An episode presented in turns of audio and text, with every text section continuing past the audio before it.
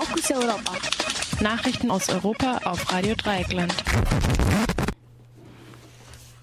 Ja, und das sind die Fokus Europa Nachrichten.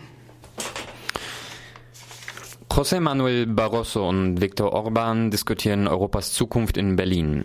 EU-Kommissionspräsident José Manuel Barroso ist heute auf Besuch in Berlin. Dort wird er auf dem WDR-Europaforum seine Vorstellung für ein offenes, vereintes und stärkeres Europa diskutieren.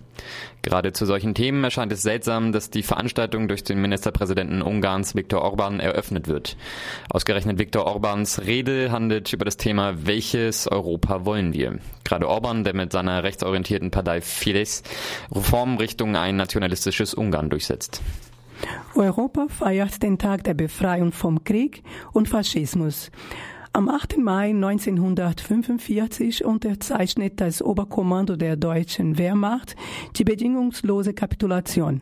Das faschistische Deutschland hörte auf zu existieren und der Zweite Weltkrieg fand sein Ende. Über 55 Millionen Menschen fielen dem Nationalsozialismus und dem sechs Jahren andauernden Krieg zum Opfer. In Erinnerung wird der Tag in vielen Ländern als Tag der Befreiung gedenkt. Aus diesem Anlass und wegen einer drohenden Gewalteskalation in der Ukraine, im Ukraine-Konflikt, ruft die Friedensbewegung in Deutschland zum Mahnwaren und vielen öffentlichen Gedenken, Gedenkveranstaltungen auf. Es gibt Veranstaltungen in Berlin, Zwickau Cottbus, Frankfurt, München, Mülheim an Markgräfer Land und vielen anderen Städten Deutschlands. Europa ist geteilt über Putins Vorschlag, das Ostukraine-Referendum zu verschieben. Putins Vorschlag, die für den Sonntag, 11. Mai vorgesehene Volksabstimmung zur Abspaltung der Ostukraine zu verschieben, wurden mit Hoffnung, aber auch mit Skepsis aufgenommen.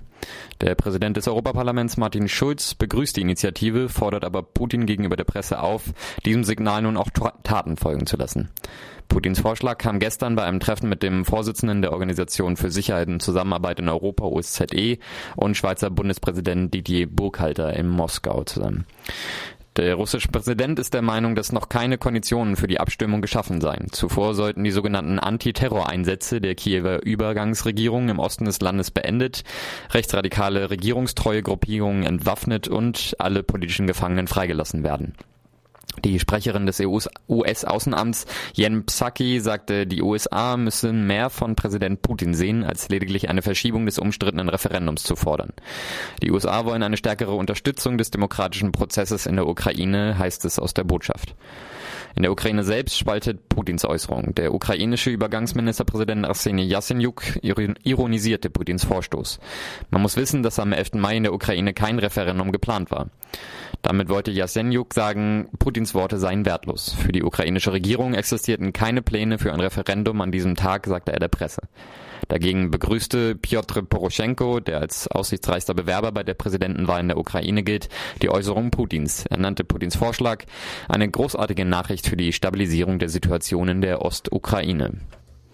Hungerstreikenden auf dem Alexanderplatz kommen in den fünften Streiktag. Die 14 Asylsuchenden, die seit Samstag auf dem Alexanderplatz in Berlin im Hungerstreik sind, verweigern seit gestern auch Flüssignahrung.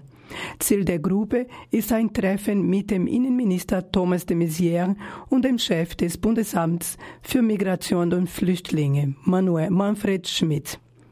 Weiterhin fordert die Gruppe ein Ende der Abschiebungen und der sozialen Isolation, die Anerkennung, die Anerkennung des, Dauerhaftes, des dauerhaften Aufenthaltsrechts sowie eine Aufhebung der Dublin-Verordnungen.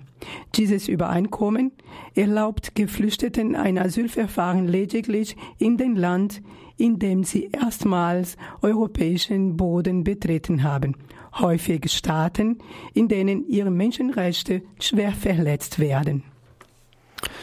Antifaschistische Bewegung bekennt sich für die Attacke auf das österreichische Konsulat in Frankfurt und verspricht Radikalisierung. In der Nacht vom Mittwoch wurde das österreichische Konsulat im Frankfurter Westend mit Steinen und Farbflaschen angegriffen. Gestern verantworteten sich antifaschistische Aktivistinnen auf einer Internetseite für den Anschlag und kündigten eine Radikalisierung der Bewegung an. Ziel sei, den deutschen Studenten Josef S. zu befreien und den sogenannten Akademikerball, zu dem Neonazis aus ganz Europa nach Wien einreißen, aufzulösen. Der Antif Faschist wurde im Januar im Zuge der Proteste gegen den Burschenschaftsball in Wien festgenommen und sitzt seitdem in Untersuchungshaft. Der Prozess gegen Josef S. soll frühestens Ende Mai anfangen. Das waren die Fokus Nachrichten vom 8. Mai 2014.